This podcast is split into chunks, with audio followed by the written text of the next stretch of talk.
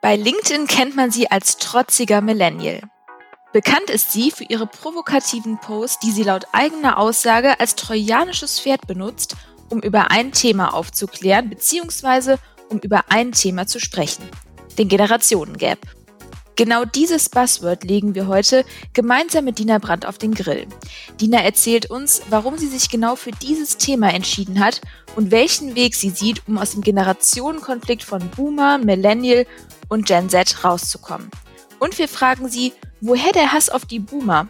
Was tun, wenn man mal nicht versteht, was man beruflich macht? Und was ist eigentlich dein Ziel? Herzlich willkommen, Dina Brandt. Ja, hallo Dina, schön, dass du Teil von unserem Podcast Heiße Luft bist.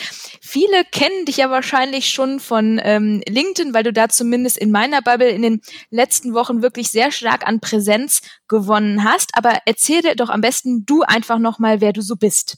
Hi Steffi, hi Niklas, danke, dass ich hier sein darf. Ähm, ja, ich bin die Dina. Hi, ich bin, glaube ich, bekannter auf LinkedIn als trotziger Millennial. Für die, die mich noch nicht können, ihr könnt mir gerne mal folgen, Fragen stellen, euch ein bisschen über das aufregen, was ich schreibe. Ähm, ich beschäftige mich nämlich größtenteils mit dem Generationskonflikt zwischen den sogenannten Millennials, das sind ungefähr wir, so bis 38 dürften die jetzt sein in dem Dreh und den Boomern. Und die Boomer mache ich nicht wirklich am Alter fest. Das sind für mich Leute, die sind ähm, ein bisschen steif im Kopf.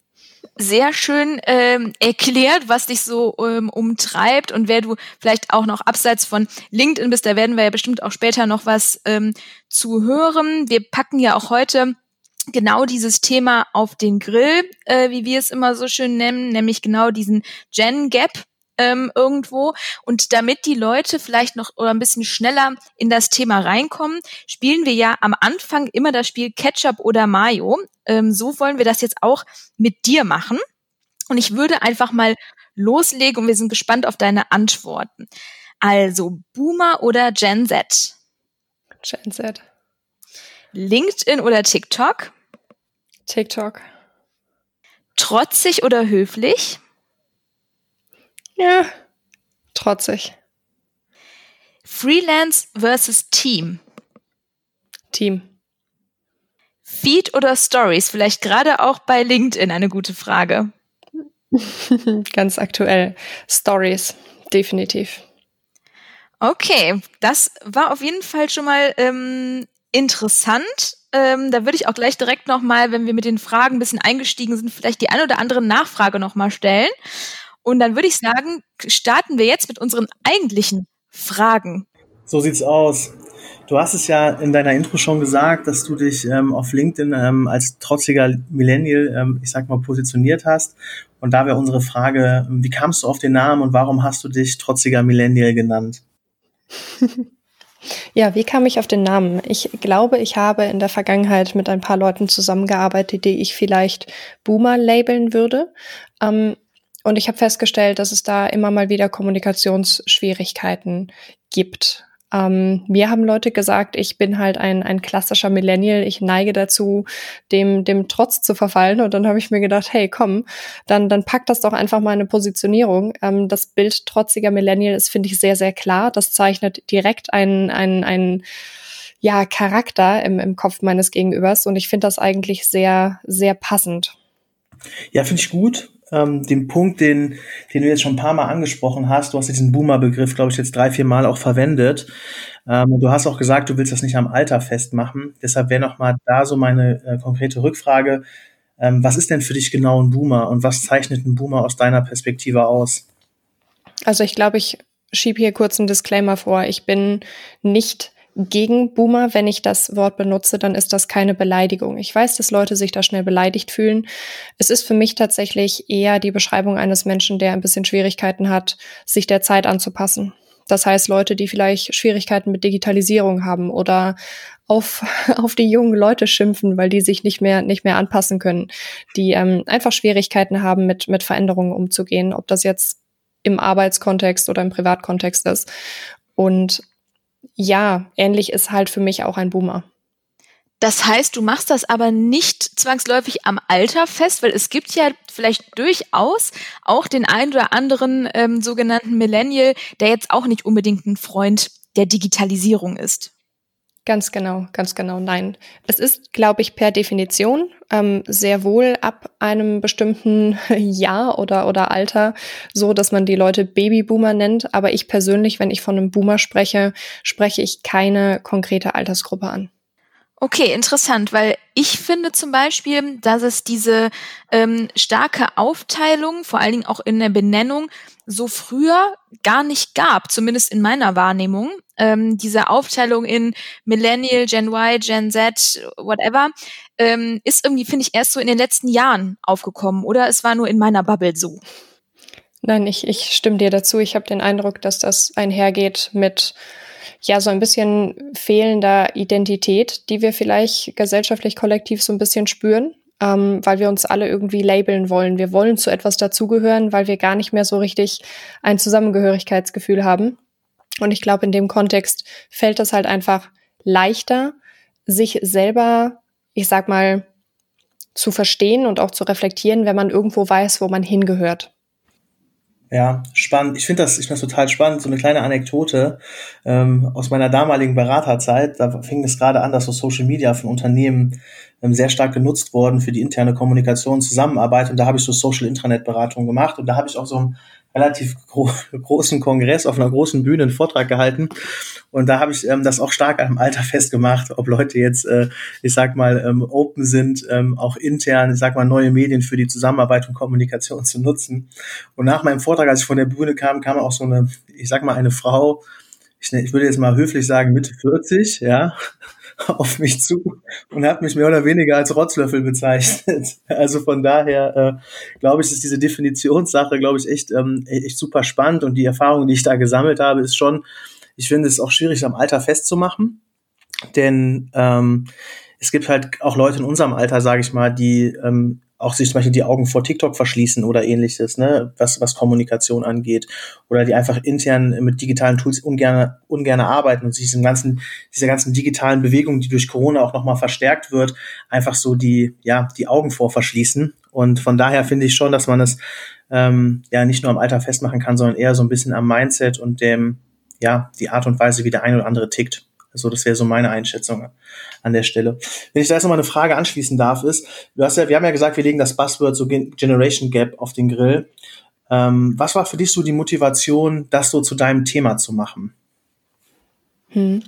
Ich finde, es ist ein riesiges Buzzword tatsächlich Generation Gap, weil das sich ja nicht nur auf die Generation bezieht, die jetzt gerade da sind, sondern eigentlich immer schon, schon, schon Thema gewesen ist. Wir, wir benennen nur alles neu. Der Generationenkonflikt, der ist ja nicht ähm, mit den Millennials erfunden worden.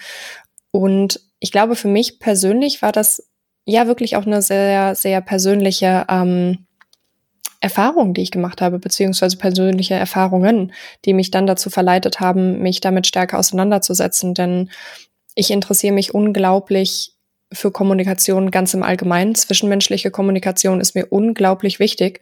Und ich habe festgestellt, dass das Leuten speziell ähm, zwischen zwei Geschlechtern und zwischen verschiedenen Generationen ähm, schwerfällt. Das heißt, zwischen verschiedenen Geschlechtern und verschiedenen Generationen schwerfällt. Und da habe ich gedacht, okay, gut, wie, wie, wie kann man denn da hier einhaken? Denn ich glaube nicht, dass wir so unterschiedlich sind. Wir haben aber unglaubliche Schwierigkeiten, auf derselben Wellenlänge zu ähm, kommunizieren. Ja, und da habe ich ein Thema draus gemacht. Das heißt, du siehst es auch so ein bisschen jetzt überspitzt vielleicht gesagt als deine Mission, irgendwie Verständnis für die unterschiedlichen Generationen irgendwie zu generieren, beziehungsweise die näher zusammenzubringen? Ja, ich glaube, ich glaube, grundsätzlich kann man das so sagen. Ich denke, Genera Ach, Kommunikation ist allgemein mir unglaublich wichtig. Und wo ich eine Brücke bauen kann zwischen Menschen, versuche ich das. Ich glaube halt einfach, dass das gerade im Arbeitsplatz zwischen Generationen ein riesiges Thema ist, auch, auch hinsichtlich der, der Team-Performance, so einen Unterschied machen kann. Und ja, ich, ich würde sagen, dass tatsächlich Kommunikationsverbesserung intergenerationell ähm, meine Mission ist, ja. Und ähm, direkt eine Rückfrage oder eine anschließende Frage. Ähm, du hast es gerade eben schon angesprochen, finde ich super interessant, dass es auch natürlich gerade auf der Arbeit ähm, irgendwie auch vielleicht für einen ein oder anderen ein Painpoint ist. Was glaubst du, sind denn potenzielle Lösungsszenarien für dieses Problem? Hm. Ähm, ich glaube, dass das sehr, sehr stark kontextabhängig ist. Zum einen müssen wir uns fragen, wie der jeweilige Arbeitsplatz aussieht und dann, was dort für Menschen arbeiten. Denn es kann, das, das kann ganz unterschiedliche Formen annehmen. Wenn wir jetzt im kreativen Bereich arbeiten, werden wir andere Probleme haben, als wenn wir zum Beispiel in der, in der Produktion arbeiten. Und ich glaube, das ist sehr, sehr, sehr stark kontextabhängig davon, mit welchen Menschen wir arbeiten und in welchen Branchen wir arbeiten. Grundsätzlich denke ich, dass wir da Lösungen finden, wo wir anfangen, uns selbst zu reflektieren, den Menschen gegenüber vielleicht äh, reflektieren zu wollen, beziehungsweise halt einfach Empathie und Verständnis mitzubringen. Und ähm, grundsätzlich verstehen zu wollen, warum mein Gegenüber denkt, wie er denkt, um ihn um ihn einfach besser nachvollziehen zu können, um nicht an meinem Standpunkt festzuhalten, sondern vielleicht zu verstehen, warum er seinen hat also was ich, was ich sehr gut finde und das, was, was du ja auch gerade sagst, das ist ja eine Sache, die so von, ich sag mal, beiden Seiten ausgehen muss. Ne? Und ich glaube auch, dass jemand aus einer jüngeren Generation von einer älteren Generation auf jeden Fall auch was lernen kann, dass die Generationen sich gegenseitig ähm, befruchten können und da eben auch gegenseitig sich unterstützen können. Eine Frage, die ich jetzt dazu hätte, ist, wenn man so ein bisschen deine LinkedIn-Aktivitäten beobachtet, sind diese ja schon sehr polarisierend. Ja, und ich glaube, das wäre nochmal für mich, glaube ich, spannend, ähm, da nochmal deine Einschätzung zu haben, warum hast du dich für so einen polarisierenden Weg entschieden? Und was ist so ein bisschen so deine Intention dahinter, die, auf diese polarisierende Art und Weise auf das Thema aufmerksam zu machen? Hm. Gute Frage. Ja, ich glaube, wenn man mir auf LinkedIn folgt, hat man erstmal ein großes Fragezeichen über sich, wenn ich dann davon spreche, Generationen zusammenzuführen. Das liegt, glaube ich, daran, dass viele Leute gar nicht, gar nicht verstehen, dass ich sehr, sehr viel Metaebene spreche in meinem Content. Ich provoziere oberflächlich sehr stark, ich polarisiere. Ich mache das, um darauf aufmerksam zu machen, dass wir Missstände haben. Und zusätzlich habe ich damit gerechnet, wenn auch nicht in dem Umfang, ähm, dass eben diese, diese Provokation mir mehr Reichweite schafft. Das heißt, in dem Moment, wo Leute sich emotional sowohl abgeholt fühlen als auch vor den Kopf gestoßen, möchten sie mir entweder zustimmen oder mir widersprechen. Das kommt in dem Fall der Kommunikation zugute, denn in dem Moment, wo jemand auf mich zugeht, im positiven oder negativen, wie auch immer ich das wahrnehme, ähm, findet eine Kommunikation und ein Austausch statt. Und darauf habe ich gebaut und deshalb habe ich angefangen, meinen Content einfach sehr provokativ aufzuziehen, wenngleich das nicht unbedingt die Art und Weise ist, wie ich kommunizieren möchte. Es ist halt einfach ein Mittel zum Zweck und manchmal, ja, halt auch einfach ein bisschen Spaß. Ja, das äh, glaube ich. Vielleicht ähm, magst du noch mal so kurz ähm, ja wiedergeben, wie jetzt mal abgesehen von den Engagement-Werten, äh, die meine ich jetzt gar nicht, sondern wie ist denn das qualitative Feedback auf die Inhalte, die du postest? Ne? Also natürlich können wir jetzt irgendwie in die Kommentare gucken, aber du wirst ja äh, These auch vielleicht die ein oder andere Nachricht mal bekommen, die man nicht sieht. Ähm, hast du da irgendwas, mhm. was du jetzt irgendwie relativ häufig beobachten konntest oder wo du sagst, ja, das ist was, was sich jetzt wirklich über die letzten Wochen immer wieder ähm, bewährt oder angestaut hat? Mhm. Also ich denke, qualitativ schwankt das halt sehr, sehr stark. Ich habe zum einen natürlich Leute darunter, die äh, ja, die einfach Danke sagen Inwiefern das jetzt Qualität hat, ähm, lasse ich mal dahingestellt. Dankbar bin ich dafür trotzdem. Ich habe aber auch Leute, die einfach einfach dagegen schießen, was ich sage. Auch das ist nicht unbedingt von von besonders hoher Qualität. Ähm, die Leute, die sich wirklich die Zeit nehmen, auch auf die Themen einzugehen, die ich halt einfach in jedem Post einzeln anspreche, ähm, die findet man und ich, ich bin manchmal erstaunt, wie tief die Leute dann, dann auch tauchen in ihren Kommentaren, denn ich persönlich mache das nicht. Wenn ich, ich versuche jeden Kommentar zu beantworten und ich halte meine Kommentare sehr, sehr flach, einfach weil ich die Zeit nicht habe, differenziert auf alles einzugehen. Das heißt, ich bin tatsächlich erstaunt, wie viel hochqualitatives Feedback da wirklich kommt. Ähm, die persönlichen Gespräche, die sich daraus aber ergeben, wenn Leute in meinen DMs auf mich zukommen oder mir E-Mails schreiben. Die sind aber deutlich interessanter, weil man da die Möglichkeit hat, auch wirklich persönlich miteinander zu reden und den Menschen auch so ein bisschen zu fühlen. Also ich glaube, es ist viel Bullshit dabei. Es ist aber durchaus auch der ein oder andere Diamant dabei, wo ich schon ein paar Mal geschmunzelt habe, weil ich es einfach so, so stark fand. Das heißt, deine Zielgruppe mm, sind aber eigentlich dann alle, richtig? Also du hast jetzt nicht ähm, eine Zielgruppe im Sinne von, ähm, ich hätte gerne nur ähm, ja irgendwie Leute aus dem Einzelhandel oder Leute aus Branche XY, sondern es geht dir eigentlich ja darum, einfach Verständnis füreinander irgendwo zu generieren, beziehungsweise über diesen Anführungszeichen Missstand, wenn man es so nennen mag, zu sprechen. Mhm, ganz genau. Ähm, das ist eine Frage, die habe ich auch schon sehr häufig bekommen. Ja, aber was ist denn deine Zielgruppe? Meine Zielgruppe sind alle Menschen, die sich von diesem Thema angesprochen fühlen. Denn ich denke, wir sind alle die Tochter oder der Sohn von jemandem und wir sind vielleicht auch alle irgendwo Eltern. Wir stehen auf jeden Fall mittendrin in diesem Generationskonflikt. Das heißt, wir sind automatisch Teil davon. Und das macht es mir so einfach, alle Leute anzusprechen.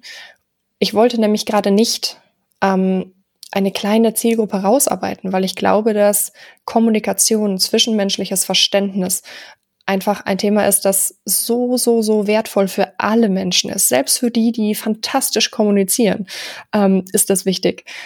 Deshalb habe ich mich da gar nicht eingeschränkt. Ich spreche die Leute an, die sich angesprochen fühlen möchten. Und jetzt hast du ja eben ähm, gesagt, dass du ja, beziehungsweise bezeichnest dich ja auch selbst als trotziger Millennial.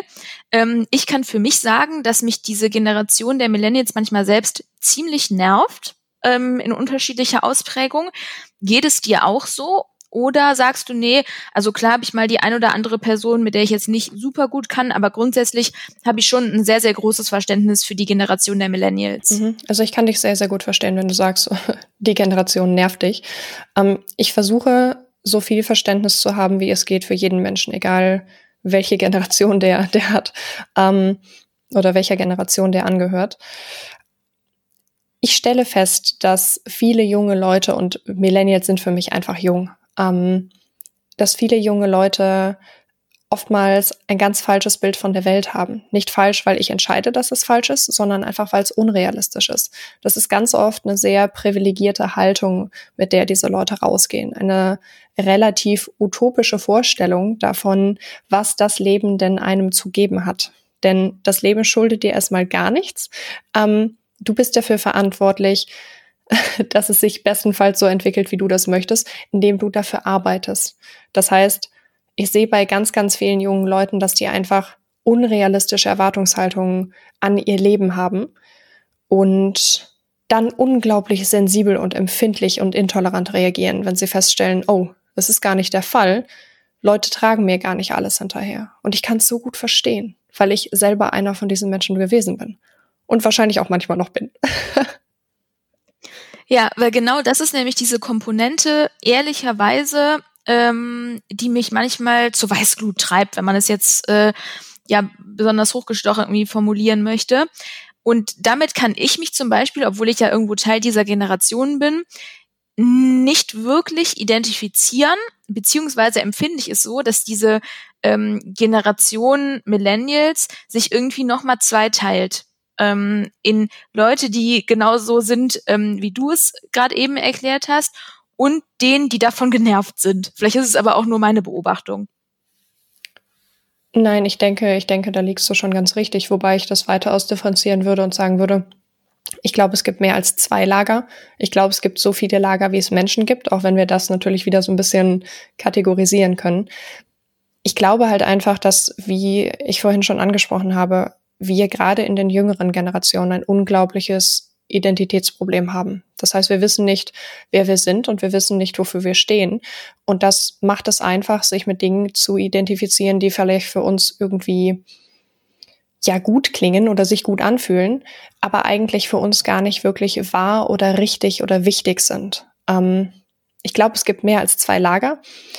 Ich würde mir aber nicht anmaßen, die direkt zu kategorisieren. Ich glaube, so richtig benennen müsste man die nochmal in, in einem weiteren Gespräch. Das könnte ich, glaube ich, gar nicht so direkt.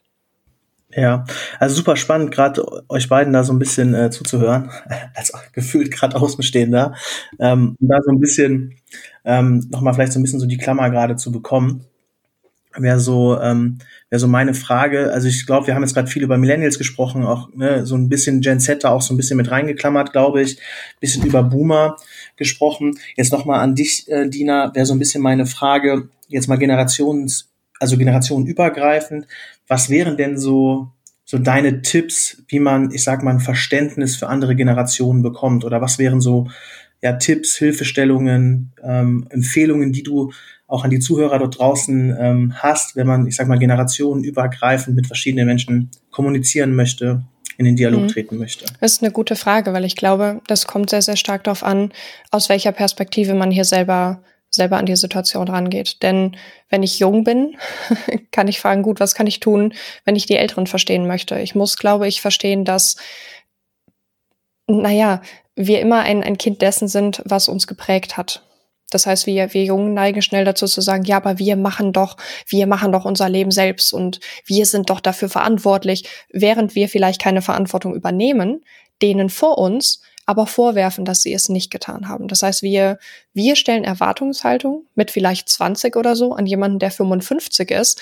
Ähm, wir haben aber die ganze Lebenserfahrung noch nicht. Das heißt, hier würde ich mir wünschen, dass wir uns selber vielleicht nicht ganz so ernst nehmen und vor allem einfach auch ein bisschen, bisschen bescheidener sind und uns mal bewusst machen, dass wir nur so leben können, wie wir es tun, weil die Generationen vor uns uns das ermöglicht haben. Nein, wir haben nicht darum gebeten, aber wir haben das und Undankbarkeit hilft uns nicht weiter. Ähm, ich glaube, dass es uns zum Beispiel auch helfen kann, einfach zu verstehen, dass die Flexibilität, die wir selber an den Tag legen, dass das etwas ist, was relativ jung ist. Das ist von den Generationen vor uns noch nicht erwartet worden. Das heißt, unsere eigenen Erwartungshaltungen nicht auf den Gegenüber zu übertragen. Gleiches gilt auch für die Generationen vor uns mit uns. Hier würde ich mir wünschen, dass einfach deutlich mehr Verständnis geübt wird, denn ich stelle mir Erziehung relativ relativ simpel, mit Sicherheit nicht einfach, aber simpel vor, indem die, die vorangegangen sind, halt einfach schon eine gewisse Erfahrung und Größe haben, auch einzuschätzen, naja, dass die Jungen halt einfach der Meinung sind, sie wissen alles. Das ist aber nicht der Fall. Ich nehme es ihnen aber nicht übel, weil ich selber weiß, dass ich mal so gewesen bin. Das heißt, sich da in die Lage zu versetzen von jemandem, der vielleicht jung ist und zu sagen, ja, ja, ähm, das ging mir früher auch so, das ist nicht schlimm, ohne den zu bevormunden. Du hast ja eben, beziehungsweise war noch relativ am Anfang des Gespräches gesagt, dass du solche Situationen, wie gerade auch wieder ähm, beschrieben, unter anderem auch auf der Arbeit siehst, beziehungsweise das so ein Szenario ist, wo du glaubst, dass es häufig zu Generationenkonflikten kommt. Wo würdest du denn sagen, ähm, gibt es noch andere Fälle oder wo ähm, gibt es häufig irgendwie Szenarien, wo sich das Ganze so ein bisschen anstaut? Ich denke ganz, ganz klassisch und auch sehr, sehr banal. Ähm, Im Familienkontext stellen wir das ganz, ganz oft fest, dass, ähm, naja, wir kommen nach Hause und stellen uns schon so ein bisschen darauf ein, dass wir die Aliens sind. dass man uns eigentlich gar nicht mehr so richtig versteht, weil Mama und Papa nicht mal wissen, was man beruflich macht, weil man es gar nicht so richtig beschreiben kann, weil das in eine Welt gehört, in der die gar nicht mehr leben. Ähm, ich glaube, das ist ein sehr klassisches Szenario und das kennen wir alle irgendwo dass, dass unsere Eltern vielleicht gar nicht mehr richtig relaten können mit dem, was wir machen. Und andersrum ganz genauso, weil wir uns fragen, wie, wie kann das denn sein, dass die, dass die so hinterm Mond leben? Und die nehmen nur wahr, ja super, die sind arrogant und, und kommen hier mit, mit Vorstellungen daher. Ganz klassisch eigentlich. Familienkontext ist, glaube ich, das beste und nahbarste Beispiel für die meisten auch. Das ist in der Tat ein gutes Beispiel, was ich auch selbst kenne. Also abgesehen von ähm, Oma fragt, was machst du eigentlich äh, beruflich? Und ich kann ihr halt wirklich, wenn ich mich sehr stark bemühe, keine Antwort darauf geben, die sie versteht. Ähm, das zum einen, ich glaube, das kennt irgendwo jeder, aber es ist alleine auch schon so, wenn ich jetzt beispielsweise meinen Eltern ähm, die letzte Podcast-Folge oder die vorletzte äh, schicken würde, die, also die würden es einfach nicht verstehen. Also, und das sind jetzt keine äh, irgendwie Leute, die jetzt nicht mal irgendwie wissen, was ein iPhone ist. Ne? Also die sind schon auch im Internet unterwegs, wenn man es so nennen mag. Aber die differenzieren natürlich noch sehr, super, super stark zwischen Online und Offline. Und Social Media ist dann noch mal ein ganz anderer Turf. Ne? Also ich glaube, das ist halt echt auch ein Problem, was vielleicht jetzt wir, die in dieser Digitalbranche eh unterwegs sind, per se haben. Aber ich glaube auch einfach, dieses Digitale ist für uns eine komplette Selbstverständlichkeit. Und für meine Eltern zum Beispiel ist es das definitiv nicht. Also für meine Mutter wäre immer noch der erste Schritt, ich rufe mal bei der Deutschen Bahn an und nicht, ich gehe mal bei Google rein und gehe auf die Seite von der Deutschen Bahn oder noch schlimmer, ich schreibe der Deutschen Bahn auf in einem sozialen Netzwerk. Und das jemandem in Anführungszeichen beizubringen, ist in der Tat nicht einfach, weil man dann, finde ich, auch schon häufig ähm, bei den Eltern auf so ein bisschen, wie soll ich mal sagen, nicht böse gemeinte Ignoranz stößt. Also das ähm, ist so, ja, ach, verstehe ich nicht. Nee, ist egal, ich verstehe es einfach nicht. Und dann äh, finde ich das in der Tat teilweise auch ein bisschen als ein Konflikt, dann irgendwie eine Ebene zu finden, ähm, in denen man natürlich alles so gut erklärt, wie man es eben kann, aber trotzdem jetzt auch nicht äh, drei Stunden lang erklärt, was Facebook ist. Ist, ist ein sehr schönes Beispiel. Ähm, ich habe das in der Vergangenheit oft festgestellt, dass man, gerade wenn man einfach Erklärungen liefert, man schnell an einen Punkt kommt, wo, wo der Gegenüber dann sagt, ach, ich verstehe das eh nicht. Das ist aber tatsächlich, glaube ich, weniger wirklich Ignoranz, als vielmehr die eigene, vielleicht unterbewusste Reflexion der ganzen Situation in die Richtung, dass man selber merkt, oh Gott, ich verstehe das nicht. Und dann ein Selbstschutz, ähm, weil das weh tut, wenn man es wenn dann nicht versteht. Ähm, man kann nicht mitsprechen, das geht einem zu schnell, man fühlt sich unfähig, man ist überfordert und sagt dann, nee, nee, dann lieber nicht, dann lieber nicht. Das ist genau, glaube ich, so, wie, wie viele, viele auch jüngere Leute am Anfang auf TikTok reagiert haben. Das war ganz interessant. Als TikTok ähm, bei uns so ein bisschen, ein bisschen populärer wurde, habe ich von unglaublich vielen Leuten, auch, auch vor allem Leuten auf Instagram gehört, ach, weißt du, die ganzen Kids da mit ihr, mit ihrem Gedöns und Tanzen und Tralala, das waren Leute mit 25. Also mal ernsthaft. Die haben genauso reagiert wie vielleicht meine Eltern, wenn ich denen, äh, ich weiß nicht, keine Ahnung, Facebook erkläre, wie. ganz genau. Es war genau die gleiche Reaktion und das finde ich so unglaublich spannend. Das ist, glaube ich, erstmal Angst davor, dass man sich selber überfordert oder nicht weiß, wie man mit der Situation umgeht. Und das ist spannend, weil das können alle Generationen. Ja, ich glaube, dass dieses so Fear of Missing Out, ja, kann da auch so ein bisschen mitspielen. Also TikTok ist ja sehr disruptiv und hat ein ganz neues Nutzungsverhalten von sozialen Medien, ich sag mal, ähm, also mit sich gebracht. Und wenn man sich anguckt, ähm, wer sind heute auch erfolgreiche Influencer, das sind sehr viele, die auf TikTok gerade stark wachsen und so. Also ich glaube schon, so diese Fear of Missing Out und so Angst haben, so diesen neuen äh, Trend zu verschlafen und die neuen Medien, neuen Plattformen nicht zu verstehen, sind, glaube ich, schon ja, ist schon, glaube ich, so ein, ja, so eine klassische Reaktion, dann erstmal da so negativ und schlecht zu reden, bevor man äh, auf die Plattform geht. Also es ist irgendwie spannende Reaktion, ja, würde ich auch so sehen. Du hast ja eben bei Ketchup oder Mayo ähm, bei der Frage TikTok oder LinkedIn in der Tat, glaube ich, TikTok gesagt, oder? Genau. Warum? weil ich zwar auf LinkedIn äh, deutlich aktiver und auch erfolgreicher bin, weil ich glaube, ich einfach nicht äh, nicht witzig oder schön genug für TikTok bin. Nein, ähm, Spaß beiseite. Ich finde TikTok fantastisch. Ähm, TikTok bietet meines Erachtens nach von allen Social Media Plattformen, die es gerade gibt, vor allem für jüngere Leute. Aber das, das das ist schon wieder totaler Blödsinn, weil du, du findest wirklich alle Leute da. Ähm, bietet die Möglichkeit, sich am stärksten kreativ auszuleben. Und zwar am stärksten kreativ interaktiv.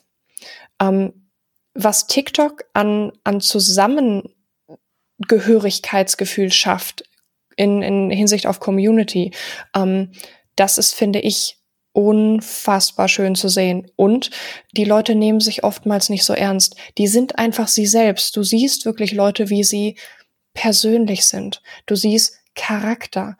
Und das ist, finde ich, ich meine, klar, auch auf TikTok stellen wir uns alle da, das ist gar, gar keine Frage. Aber wenn wir das mal mit Instagram oder LinkedIn vergleichen, wisst ihr, auf Instagram haust du noch, noch zig Filter drauf und LinkedIn sind wir alle Professionals.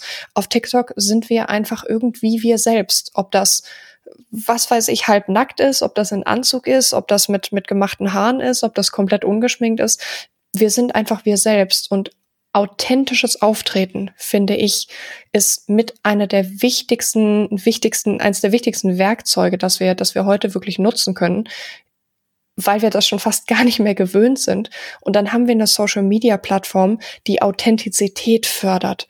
Deshalb TikTok.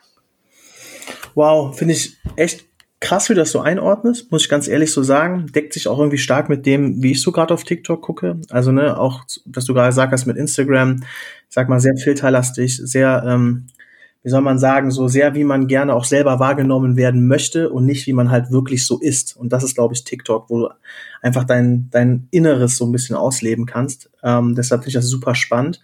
Und wenn wir jetzt nochmal so das nochmal mit so Generationen halt abgleichen, wird ja oft, sage ich mal, TikTok und Generation Z ähm, in einem Atemzug genannt. Und deshalb wäre so ein bisschen meine Frage, warum glaubst du, dass die Generation Z ähm, am besten auf TikTok passt oder warum sie, warum, also warum die Generation Z, ich sag mal, TikTok liebt und eben auch so stark eine Verbundenheit mit TikTok hat? Das wäre nochmal so eine Frage, die ich jetzt hätte. Mhm. Gute Frage. Ich glaube, dass das, Vorsicht, primär am Alter liegt. Denn junge Leute haben in der Regel, haben es in der Regel deutlich leichter, ähm, neue Technologien anzunehmen. Das heißt, denen fällt das zum einen deutlich leichter, sich da reinzufuchsen und dann, nun, nutzen die das, glaube ich, deutlich unbedachter.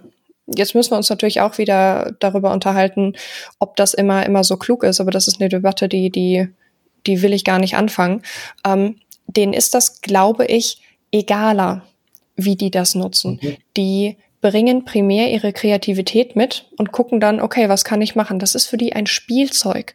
Das ist mit Sicherheit kein ungefährliches Spielzeug, wenn wir nicht wissen, wie wir es nutzen, aber es ist primär ein Spielzeug. Und ich glaube, dass die Generation davor, auch teilweise wir Millennials, ähm, dass wir, naja, uns so ein bisschen, bisschen stärker, äh, ja, dass wir uns bewusster vielleicht damit auseinandersetzen möchten.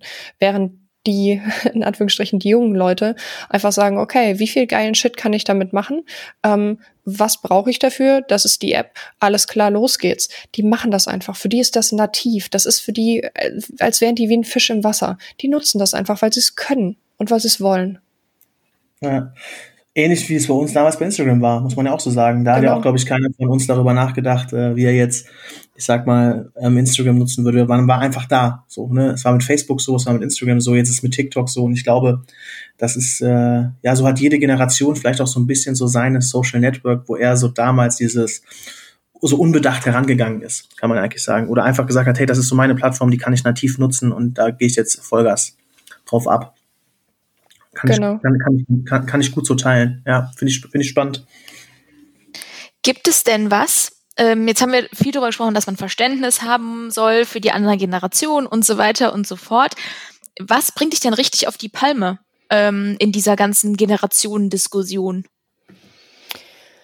Uff. Also ich, ich versuche eine, eine gewisse eine gewisse Balance zu halten in, in allem, was ich tue, was mir natürlich nicht immer gelingt. Ähm, ich glaube, auf die Palme bringt mich zuweilen, wie intolerant Menschen miteinander sind. Und das kann sein, dass das von Boomern an Millennials gerichtet ist oder andersrum.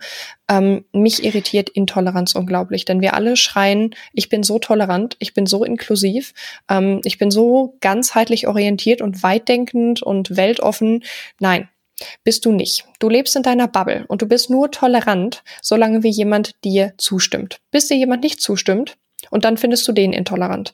Intoleranz, Unverständnis, fehlende Empathie und einfach der, der Mangel an verstehen wollen. Das macht mich manchmal sauer, weil ich mir denke, ihr tut euch eigentlich nur selbst weh. Und das finde ich unfassbar schade und das macht mich zuweilen auch echt sauer.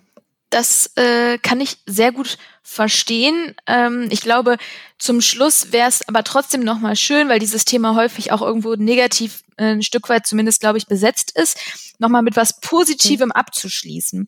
Und deswegen unsere Frage, die wir immer am Ende stellen. Gibt es jemanden, das kann eine Person sein, hm, das kann auch theoretisch irgendein Marketing-Case sein, der sich mit dem Thema beschäftigt hat oder, oder, oder, der deiner Meinung nach die Extrawurst wirklich verdient hat? Uff. Ich habe da im, im, von vornherein schon, schon viel drüber nachgedacht, weil ich das sehr, sehr schwierig finde. Ich glaube, ist total random. Aber wen ich mal auf TikTok gefunden habe, ist zum Beispiel der, der Jonas Moll. Der ist auch ziemlich groß und der hat ein Format mit seiner Mutter gemacht, in dem er ähm, einfach ähm, Gen Z-Begriffe ähm, erklärt hat mit ihr zusammen. Und ich, ich schaue da nicht oft drauf, aber ich fand dieses Format so unglaublich smart und eigentlich ist es halt auch ein No-Brainer. Und die beiden haben das einfach so charmant umgesetzt, dass, dass mich das einfach echt abgeholt hat. Und ich glaube, ich, ich hätte, ich hätte gerne irgendeine eine hochtrabende Antwort gegeben, aber das hat mich einfach emotional so abgeholt, dass das finde ich ein super, super guter Use Case ist für ja, guck mal, geht ja doch miteinander, müssen beide drüber schmunzeln, ist aber für beide super geil. Ich kenne den Case, ich habe noch hab regelmäßig Videos davon auf meiner For You-Page, also von daher glaube ich, hat der TikTok-Algorithmus in dem Fall auch gesagt, dass ich den gut finde, den Case. Also von daher ja, kann ich das nur so ah, cool. bestätigen. Finde ich gut, ja. Finde ich in der Tat einen sehr guten Case, ehrlicherweise. Ähm, ich glaube, Niklas, dass der dir auch gefallen wird. These? Absolut, da kann ich mich nur anschließen. Dina, wir danken dir sehr für deine Zeit und wirklich die spannenden Insights. Und ja, ich freue mich wirklich sehr, dass wir dich heute im Podcast hatten. Ich glaube, also ich zumindest habe auf jeden Fall aus dem Gespräch ähm, schon mal einiges mitgenommen und ehrlicherweise auch vor allen Dingen nochmal diesen Punkt, den weiß man natürlich theoretisch immer, aber dass es wirklich letztendlich ja darum geht, Verständnis auch für andere Generationen irgendwie zu entwickeln und auch immer zu haben und dass man nicht immer davon ausgeht, dass man selbst der Benchmark ist. Das äh, hast du mir zumindest heute nochmal sehr cool. vor Augen geführt und allein Dankeschön. dafür danke ich dir schon mal. Wir hoffen, es hat dir auch Spaß gemacht. Ja, auf jeden Fall. Tausend Dank, ja natürlich. Sehr schön. Dann Dankeschön und noch einen schönen Tag dir. Euch auch.